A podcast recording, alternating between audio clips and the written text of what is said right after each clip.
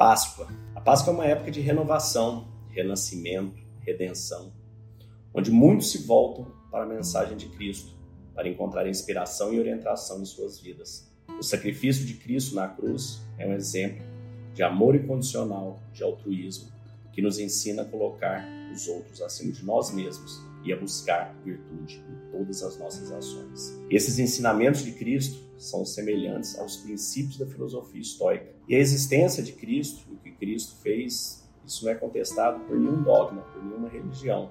Agora, independente de qual seja a sua religião, do seu dogma, da sua crença, a existência de Jesus Cristo, né, a vinda dele é, e o que ele fez, os exemplos que ele deixou, é, são validados por todos os dogmas. O que muda é o que consideram a importância dele, a divindade da alma de Jesus Cristo. No entanto, isso é algo que, independente de qual seja a sua crença, a beleza da mensagem, a beleza dos princípios é algo inquestionável. Cristo, o ano Domini, né, o ano que ele nasceu, ano zero, o mesmo ano que Sêneca nasceu. É, Marcos Aurélio veio depois, Epiteto veio depois, Zenão veio 300 anos antes, Sócrates Platão vieram antes, e toda a base do estoicismo ela tem a mesma ancoragem de valores e éticas que as mensagens de Cristo. Por isso eu acho tão lindo todas essas mensagens. Os princípios, tanto da filosofia estoica quanto do cristianismo, né, eles pregam a importância da virtude, da moralidade, da sabedoria como fundamentais para uma vida feliz e plena. A ética estoica nos ensina que devemos ser bons cidadãos, tratando os outros com compaixão, justiça, independente das nossas próprias circunstâncias. Ou seja, a gente sempre tem a oportunidade de exercer nossos valores. Como disse Epiteto, você não escolhe as situações que a vida te traz, mas você pode sempre escolher a forma como você irá reagir. Além disso, a Páscoa nos lembra da importância da perseverança e da resiliência em face às adversidades. A mensagem da ressurreição de Cristo é um lembrete de como nós podemos superar nossas circunstâncias, nossas dificuldades e alcançar a vitória se mantivermos a nossa fé e confiança em Deus, qualquer que seja o nome que você queira dar ao seu Deus, seja a natureza, o universo, o grande arquiteto, Adonai, qualquer nome que você queira chamar, Deus é Deus. Isso é semelhante ao conceito estoico de amor fati, que significa amar o destino e aceitar as coisas que não podemos mudar, buscando sempre a paz interior e a serenidade. Portanto, na Páscoa podemos nos inspirar nos ensinamentos de Cristo, que são reverberados também pelos ensinamentos estoicos, para vivermos uma vida plena, virtuosa e feliz. Podemos ser compassivos, justos, perseverantes e sábios, buscando sempre a bondade e a verdade em todas as nossas ações. Que essa Páscoa seja um momento de reflexão, renovação e redenção para todos nós.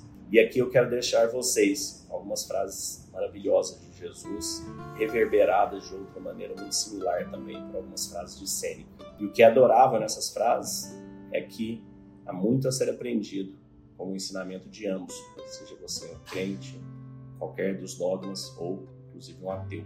Onde quer que haja um ser humano, há uma oportunidade para uma bondade.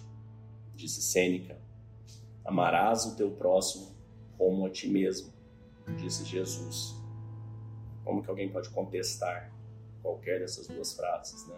É uma pessoa mesquinha e arrependida que morde de volta quando é mordida. Sêneca disse: se alguém te ferir na face direita, oferece-lhe também a esquerda, disse Jesus. Você olha para os espinhos dos outros quando você mesmo está coberto com uma massa de feridas, Sêneca disse. Porque você olha o cisco no olho do seu irmão, mas não considera a trave no seu próprio olho, disse Jesus. Se a minha riqueza se dissipasse, isso me privaria de nada além de si mesmo. Mas se a sua partisse, você ficaria atordoado e sentiria que foi privado de que faz de você mesmo.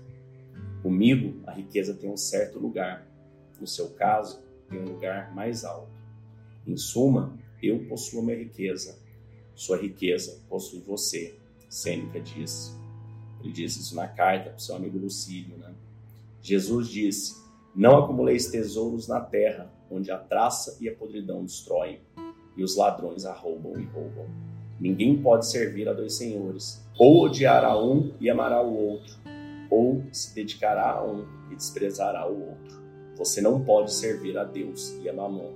Jesus disse. Naturalmente, Sêneca é um simples mortal com inúmeras falhas. Né? Jesus, dependendo do que você acredita, era muito mais que um homem.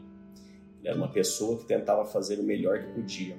Ele lutou por nós. Jesus, naturalmente, não gostou de ter sido crucificado, mas ele sabia que Deus estava cuidando dele. Para mim, a mensagem que fica de tudo que eu já li quatro vezes a Bíblia, é, a Cabala, alguns vários livros hinduístas, espíritas, budistas, é, boa parte dos escritos estoicos, é, eu vejo em comum entre tudo isso é que a vida é uma arena onde a gente tem um prazo pré-determinado para viver e experienciar e aplicar as virtudes que a gente tem, aplicar nossos princípios, nossos valores. E à medida que a gente vai conseguindo superar uma fase, superar um desafio, vão ver outros. E a gente pode sempre exercer nossas virtudes. A gente nunca deve abrir mão dos nossos valores para a gente ser o nosso máximo. Afinal, a vida é passageira. Como o título do episódio de ontem, a gente vai embora. Então eu desejo para vocês uma feliz Páscoa, um domingo maravilhoso, muita mudança e paz para você e toda a família. Fique com Deus.